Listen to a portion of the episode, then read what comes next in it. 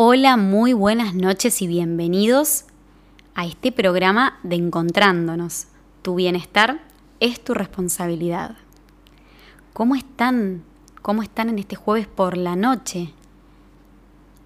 Mi nombre es Camila Ruiz y me dedico, de manera apasionada y responsable, a acompañar a las personas usando la herramienta de la biodescodificación a encontrar la causa y el origen mental y emocional de los conflictos que tienen hoy en día, de esos síntomas físicos y enfermedades, para reprogramar la mente y vivir la vida de manera más equilibrada, más saludable y auténtica.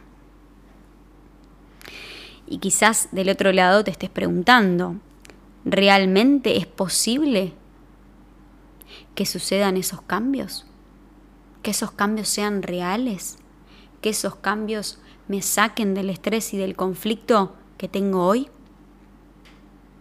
Y la respuesta es que sí, sí es posible, siempre que haya responsabilidad, siempre que estemos dispuestos a asumir responsabilidad y hacernos cargos, cargo, perdón, de esos conflictos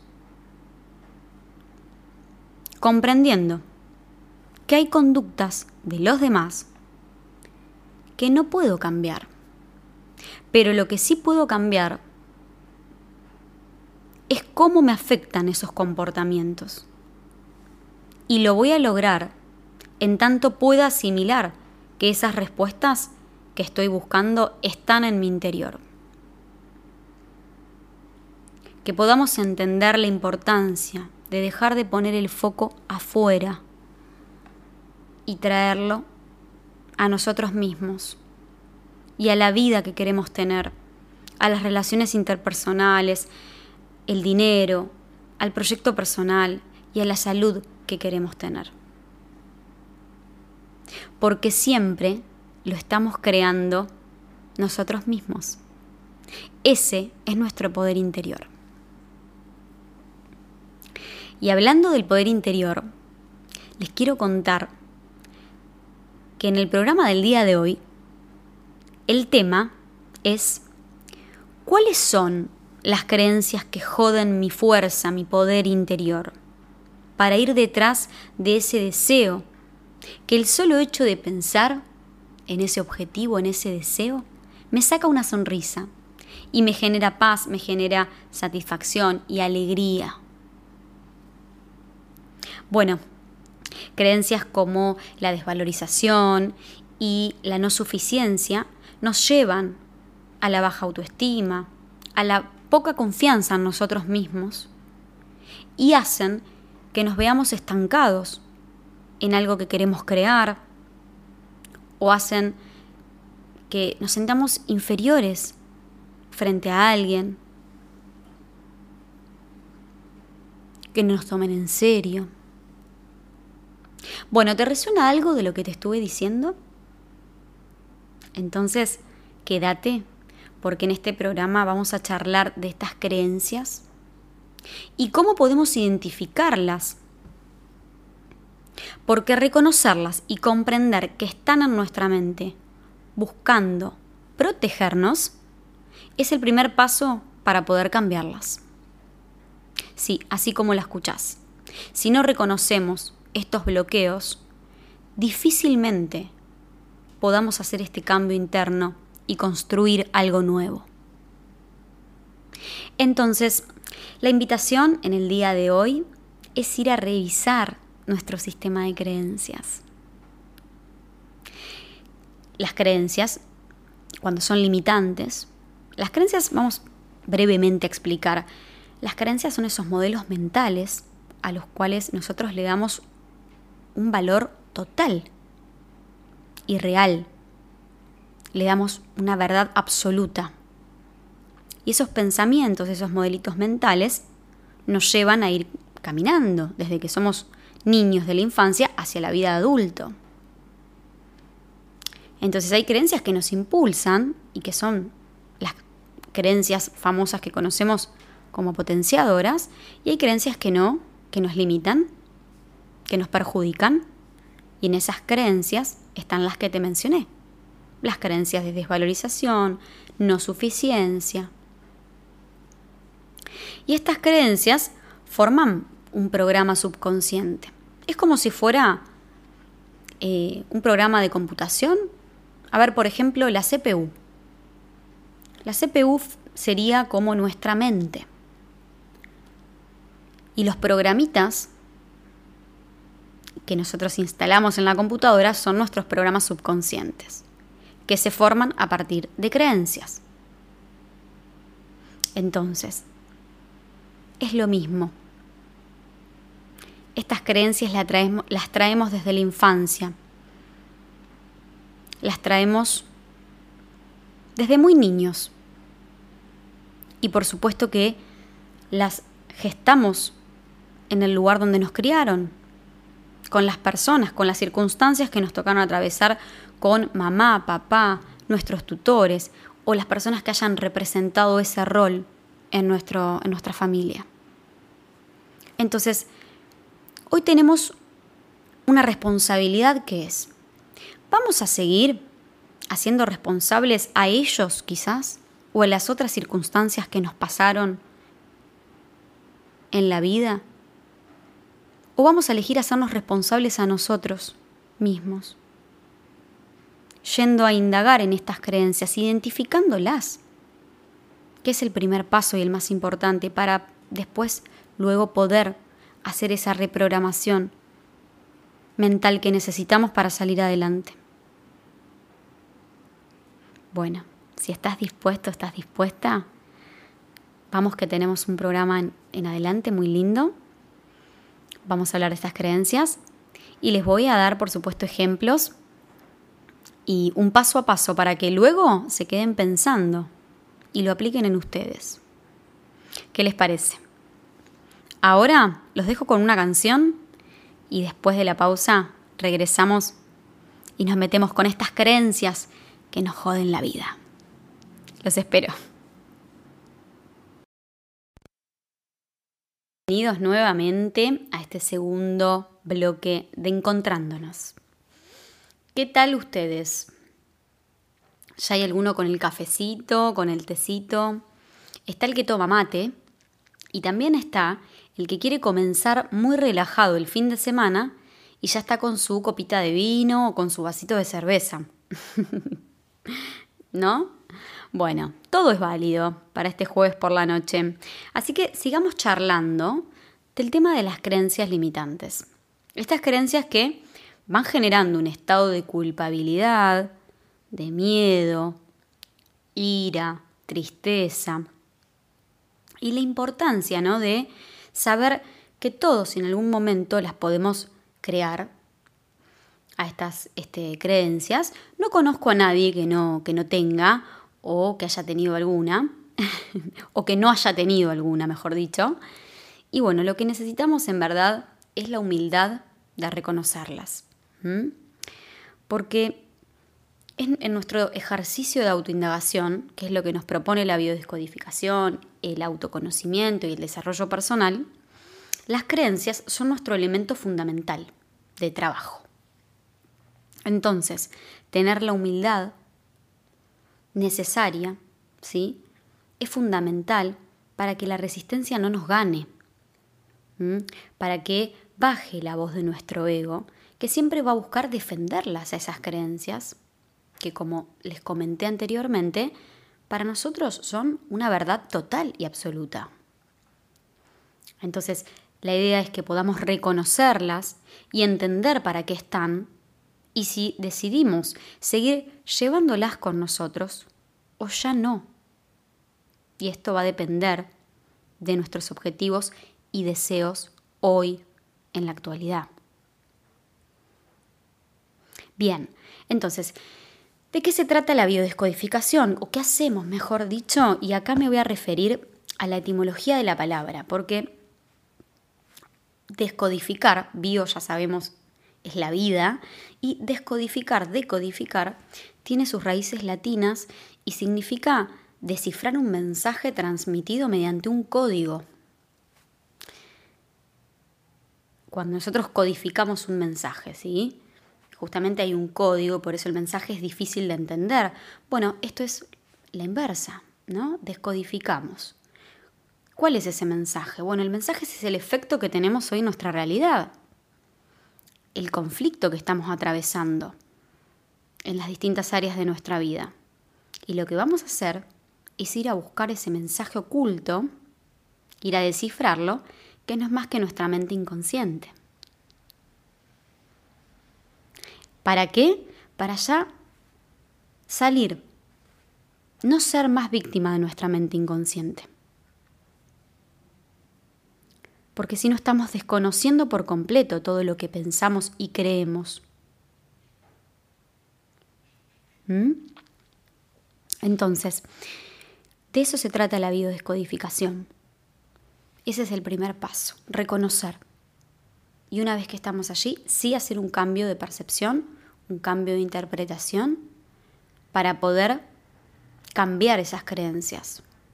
Como si fuera un mueble de una casa. Saco ese mueble que ya no me sirve, que ya no me es funcional, no me gusta, y traigo un mueble que sí lo sea. Lo mismo pasa en nuestra mente con nuestras creencias. Se ajustan a nuestros deseos y objetivos reales. Lo que pasa es que las creencias quedan desactualizadas. Quizás la creencia que yo tenía hace 20 años me sirvió en ese momento porque me dio la supervivencia, pero hoy ya no me sirve, ya no me es funcional. Peor aún, así me limita y me perjudica, porque hoy mi deseo es este. Bien, entonces, habíamos hablado de las creencias de no ser suficiente y de no ser valioso. Estas creencias tan importantes y que tanto se ven en consultas, es esto de no sentirse apto, de no sentirse lo suficientemente bueno, capacitado o lindo para alguien, para algo, para hacer algo, para alcanzar un deseo, para tener éxito con mi proyecto personal, para tener tanto dinero. Bueno, hay creencias detrás que nos limitan y que afectan a la, autoestima y a la confianza en uno mismo haciéndonos sentir inseguridad, insatisfacción personal y dificultades, donde nos cuesta aceptarnos tal como somos. Se puede manifestar en distintas áreas de la vida, relaciones personales, logros académicos, cualquier ámbito donde una persona busque validar justamente su propio valor. Ahora bien, ¿Es verdad que no somos valiosos y dignos de amor y respeto? Más allá de nuestros errores, ¿no? Por supuesto, porque somos seres humanos y tenemos errores. ¿O es solo una creencia que pudimos haber creado desde niños y que seguimos creyendo? Ok, entonces se dan cuenta lo importante que es ir a revisar nuestro sistema de creencias y encontrar cuándo las, las gestamos, cuándo las adoptamos, para qué, qué intención positiva tuvieron. Y en función de eso, decidir si queremos seguir teniéndolas o no. Y por supuesto, comprometiéndonos con un entrenamiento mental, porque acá la realidad, y que muchas veces pasa con los consultantes, es que uno se desespera y quiere resultados rápidos, o resultados mágicos, como le digo yo. Y hay que tener compromiso y responsabilidad, porque muchas veces lo que pasa es que vamos y hacemos ese cambio de percepción en ese momento y luego nos invade nuevamente el miedo o no tomamos los hábitos que tenemos que tomar o no hacemos el ejercicio mental de cuando nos encontramos en una situación de conflicto frenar y ponernos en ese papel de observadores porque acá el cambio real se va a generar a través de la acción, de la conducta. Pero toda esa conducta va a estar influenciada por lo que yo interprete. Por eso vamos a trabajar las creencias y después, por supuesto, necesitamos la responsabilidad de la persona para que haga ella sola ese cambio en su vida a través de la conducta. Bueno, esas, estas son las creencias bases la no suficiencia, este, el sentirse no valioso, no valiosa. Y vamos a seguir trabajándolo en el bloque, en el próximo bloque, en donde vamos a ir con ejemplos bien prácticos. Y al finalizar, les voy a dar tres pasos para ir a indagar en las creencias, para que ustedes lo puedan ejercitar en sus propias casas y herramientas, que siempre me gusta dar algunos tips para empezar a implementar en este proceso de autoindagación. ¿Qué les parece? Los veo en el próximo bloque. Hola, hola, regresando a este tercer bloque de encontrándonos. Bueno, volvemos y ahora sí con los ejemplos, con los ejemplos prácticos para que se entienda de dónde pueden venir estas creencias de la no suficiencia, de la desvalorización, de no sentirse apto, de no sentirse suficiente. Estas creencias que nos ponen en conflicto, en un conflicto de autoestima, de no sentirnos capaz, de no aceptarnos tal y como somos, de no dar ese pasito que queremos en la vida por miedo a fallar, a frustrarnos, a que nos salga como nosotros lo deseamos, lo esperamos. Y bueno, los ejemplos que ahora se me ocurren pueden ser, por ejemplo, este, estoy, vamos a poner un ejemplo donde estoy con mi pareja y él ya me avisó que se iba a comer con los amigos y de repente yo me empiezo a sentir mal y le comento que quiero, me gustaría que se quede conmigo, haciéndome compañía porque me siento mal. Y resulta que él me dice que no y se va, porque ya había quedado así con los amigos, ¿no? Entonces, en ese momento que se va, yo me siento triste o me siento con bronca. Como yo lo doy todo por vos y si vos me lo pidieras, yo lo haría y vos no lo haces. Entonces siento angustia, siento que no me ve, que no me reconoce, que no va algo y ahí puede ser que haya una creencia de desvalorización, la cual tengo que ir a ver, a buscar y a reinterpretar. Otra creencia es la, es la misma, que es la de desvalorización, pero que es, por ejemplo, estoy en una situación, se me está por dar un, un proyecto personal, un desafío que tengo profesional, y resulta que se me estanca, no avanza, no camina ese proyecto y yo estoy frustrada, me siento como culpable. Habré dado lo que tenía que dar, me tendré que esforzar más, porque las cosas no se me dan, qué hice de mal y me empiezo a cuestionar y me empiezo a frustrar y angustia. Y bueno, puede ser que haya una creencia de no sentirme suficiente, no sentirme apta, capacitada para tener éxito con ese proyecto personal. Bien, otro ejemplo que, bueno, este es un ejemplo personal que me gusta dar porque es una creencia que, que trabajé en mi recorrido con el autoconocimiento y que por supuesto sigo trabajando. ¿sí? Cada vez que aparece ahí un recordatorio, vuelvo con la, con la autoindagación. Y tiene que ver con la creencia de que tuve de no sentirme suficiente para ser emprendedora. Entonces siempre me costaba dar ese pasito, ese saltito, este, y, y, obviamente irme del trabajo en relación de dependencia, donde tenía un sueldo fijo, un sueldo seguro, una buena estabilidad económica, laboral, vacaciones, Bien, pero ¿cuál era mi deseo? Mi deseo era tener mis tiempos, no tener jefes, manejar mi agenda, ser exitosa, ser emprendedora. Claro, había una creencia que me frenaba, que era la creencia de que yo no me sentía suficiente para ser emprendedora, para ser exitosa, para ser buena, buena biodescodificadora. Por supuesto que el trabajo interno hizo que finalmente diera el paso y que renunciara a ese trabajo en relación de dependencia y me dedicara de lleno a emprender con la biodescodificación.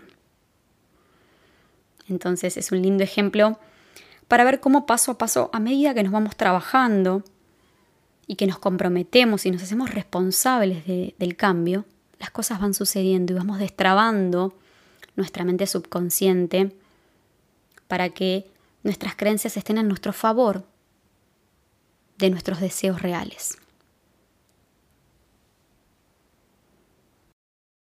El paso más importante es hacernos cargo y hacernos responsables en el sentido de, bueno, ¿cómo están las distintas áreas de mi vida? Me lo pregunto. Entonces, voy a hacer algo y ¿cómo están mis creencias? ¿Me impulsan? ¿Me motivan a hacerlo? ¿O siempre hay alguna vocecita que me dice no lo hagas porque te va a ir mal, porque vas a, vas a fallar, porque mirás y perdes todo? Vas a ir a verte con alguien y hay una vocecita que te dice no, te va a rechazar, no le vas a gustar. Bueno, esos son indicios, ¿no? Donde hay una creencia que nos puede estar limitando. Y de ahí una vez que identificamos las creencias, hacemos la reprogramación mental. Hacemos primero el cambio de percepción y luego el cambio de creencias. Lo cual, por supuesto, en cada uno lleva un tiempo determinado. A algunos les puede costar más, a otros les puede costar menos. Y eso tiene que ver mucho con la humildad que tengamos. Y con la predisposición al cambio y hacernos responsables de que somos nosotros, desde nuestra mente, que estamos creando nuestra realidad externa. Todo el tiempo.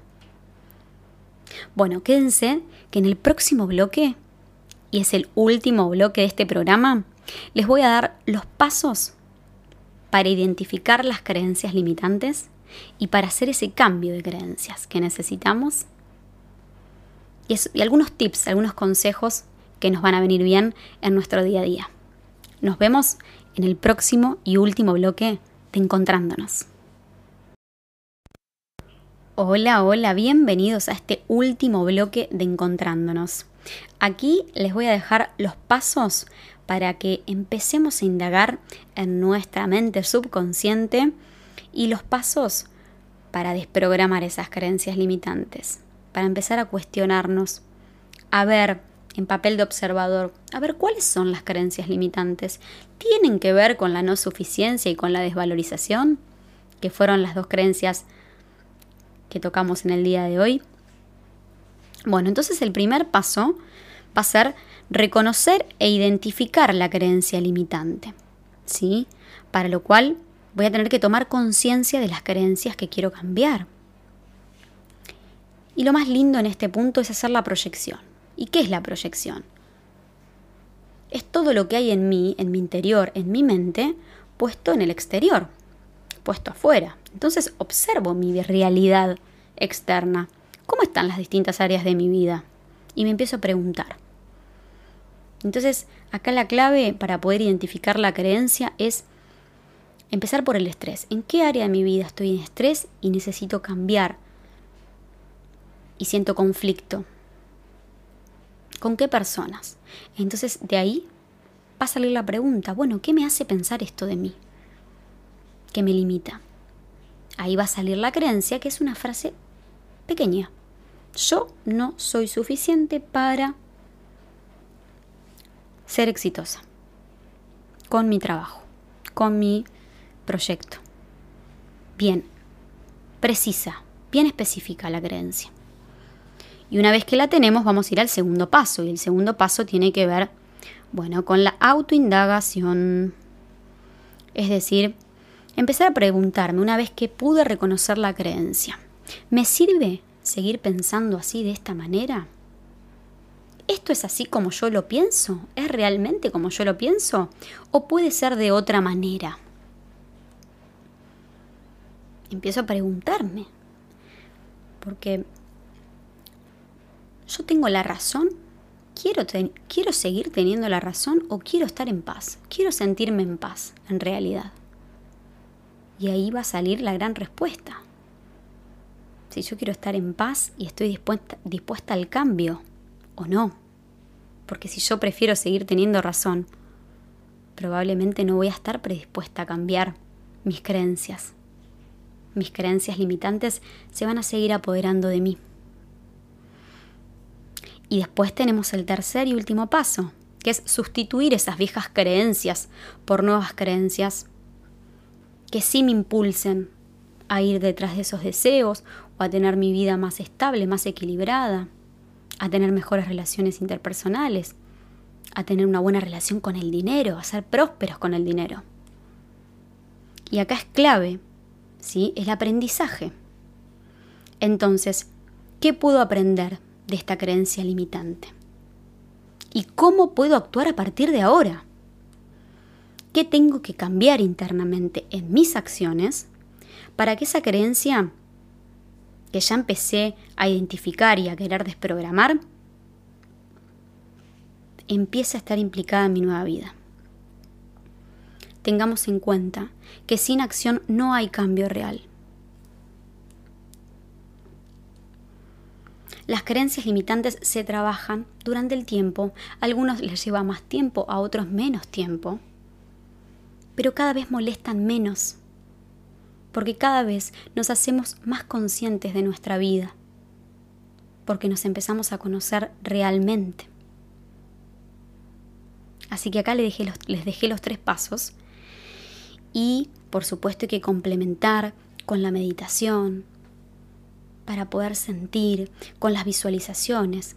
Recordemos que hay tres pasos que son muy importantes, que tienen que ver en la creación de una nueva creencia, o sea, que están muy en, relación con, el, con la tercera parte del ejercicio que les comenté, y que es los tres pasos claves, ¿sí? que forman parte del proceso de la creación de una creencia, que tiene que ver con la repetición, con el condicionamiento y con el impacto emocional.